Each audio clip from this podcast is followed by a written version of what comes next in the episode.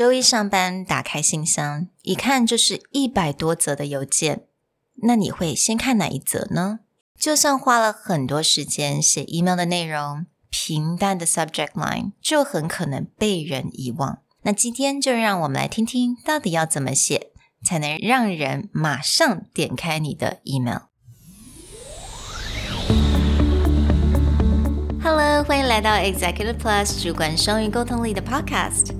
我们希望带给大家最实用的沟通工具，包括了成功人士对全球市场的分享。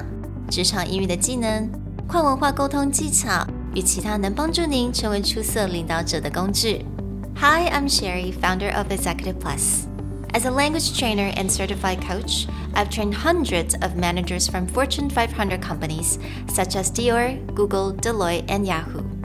And I'm Nick, Director of Communication Strategy at Presentality. I've helped startups raise millions of US dollars in funding and train the executives of publicly listed companies to present on the global stage.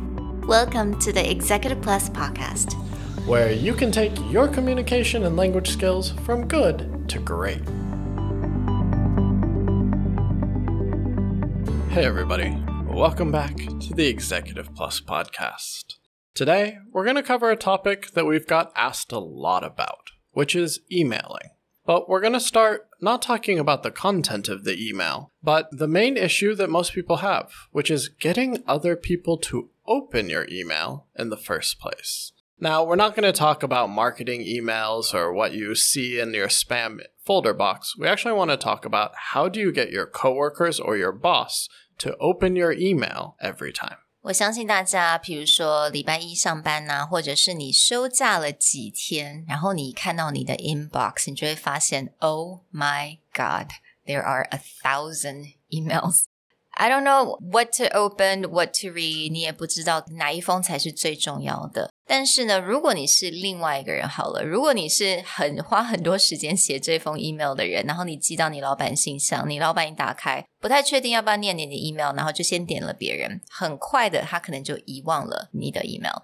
这个时候，我们的 subject line 就非常的重要。那其实今天的 episode 它是 kind of like a combination of different resources that we've been listening to or read. It came from books, it came from masterclass, it came from other articles. 然后今天结合了这几个不同的一些资源，还有我们自己的本身的 personal experience，然后我们希望带给大家三个非常好的 subject line 技巧。 The first quick tip that we want to share has to do with something very simple, and that's placing a number inside your subject headline.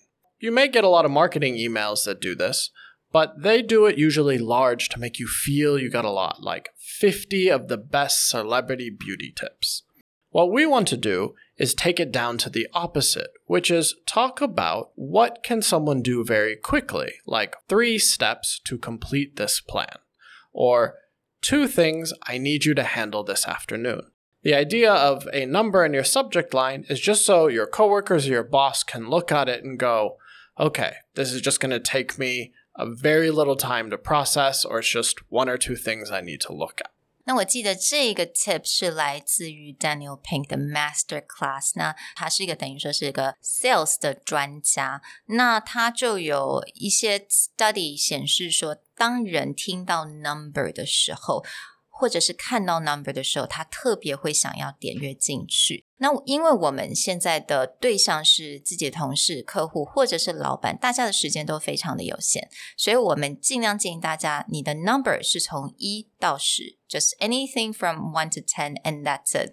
Don't go anything over than that. You might get a different effect. Anything above 10 will start to feel like a daunting task. Yeah. Right? 20 things that we need to do this month. You're as like, soon as you see that number, you're like, oh, please no.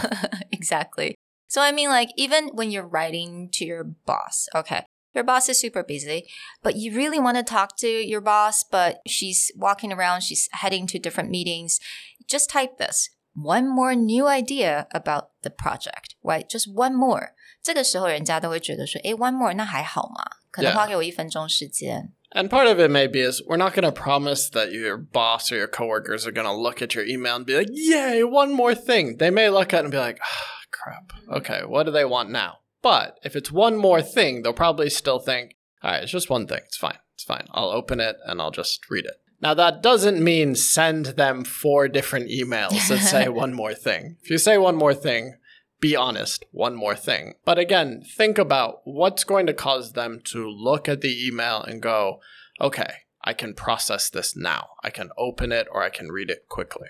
And you can use this way for many different types of emails. For example, you're summing up the meeting that you just had, right? You want to kind of put a small summary. You can just say, all right, five things you need to know about the meeting.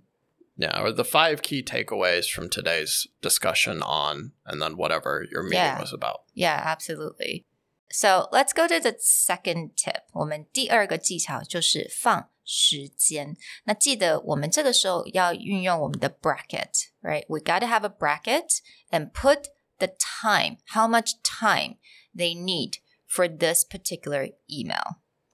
You'll actually see this quite often on a lot of news articles these days, where again, people are usually very conscious of their time. In their free time, they might deep dive on YouTube or Reddit and just spend hours reading. But a lot of times, when I'm in a professional setting or I want to read something serious, if it, I know it's going to take me 20 minutes or 30 minutes, I may push it aside. But if it's like two minute read or three minute action, these kind of things I can go, okay, you know, I'll just carve out a little bit of time.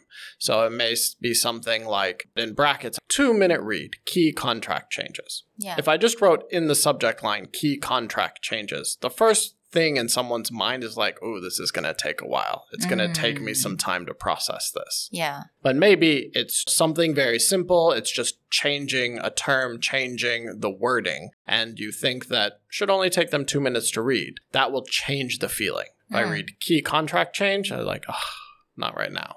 But if it says like two minute action, key contract changes, then I know, oh, I can process this, I can be done, and I can check something off of my to do list. Absolutely，或者是有的时候你可能需要对方看一下，like you know contracts or any kind of like documents，就是我们尽量的要用我们的 bracket，so bracket two minute action，再一个 bracket and signature of the contract。 something that will take someone no time at all. Or perhaps, again, is like study you need to read to understand our next client. And then, so you can have bracket, five minute read, bracket, study you need to read to talk to our next client. So now 第三个我们的 tip 也就是 put the action。What they actually need to do, put that action in the subject line. We talk a lot about when writing the content of your email that what you want or what you want someone to do, your call to action should always be early.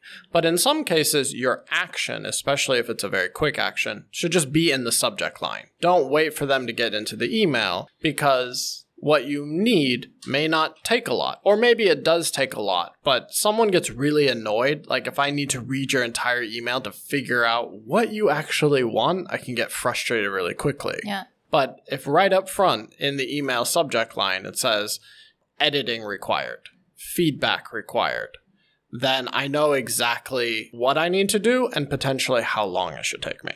因为我觉得大家现在你那么多的 email，你必须要看，你还要一封一封的打开来，然后再去慢慢的读，去了解你到底需要做什么 action。因为在公司嘛，it's more action oriented, right? You want to check that off the list. So immediately you're telling this person what they have to do with this email. 那我觉得这个其实带给大家都是非常好的 benefit，因为我们都可以 benefit from this kind of like it's saving time For both parties. A lot of times, what you need to think about is in a professional work setting. Yeah. Don't do this to your friends, don't do this to your family. But in a professional work setting, any email that you send out, think about it in terms of your coworkers probably have a to do list, they probably have things that they want to complete. And when you're sending out an email, it should be to help them complete their to do list. So when you have these things like your time to read, your action required, or the number of things that they need to do, you're helping it just very quickly organize okay, in their to do list, can they fit you in? Is this part of what they're trying to do? And it's really about helping them complete their tasks. Yeah. It just really helps your email to be on top of the priority list of the day. Yeah. But again, don't do this to your family. Please do not email your spouse and be like, three action items for dinner, two minute read, cooking required. That's this, not okay. That's not okay. but in terms of your colleagues, in terms of your boss, they'll appreciate. The other thing that you will find is with these very concrete subject lines, if someone is searching for a message in their email, it's so much oh, easier oh, yeah, to find. It is. Right? Because if something like contract signature is always in the subject headline, when they're browsing their inbox, then they're thinking, okay, where's that contract? Where's that contract? And then boom, right there, contract signature. Or it's like, oh, the what did we talk about in the meeting? What is it, the thing that I need to do in the meeting? But then right there, three things from the meeting on this date. 嗯，所以咯，希望今天给大家的三个 tips and tricks 可以帮助你自己，也可以帮助别人。We'll talk to you guys next time. Bye. Bye.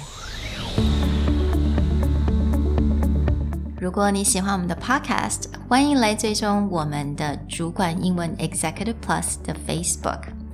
那也可以写信到我们的信箱 yourcareerplus at gmail.com。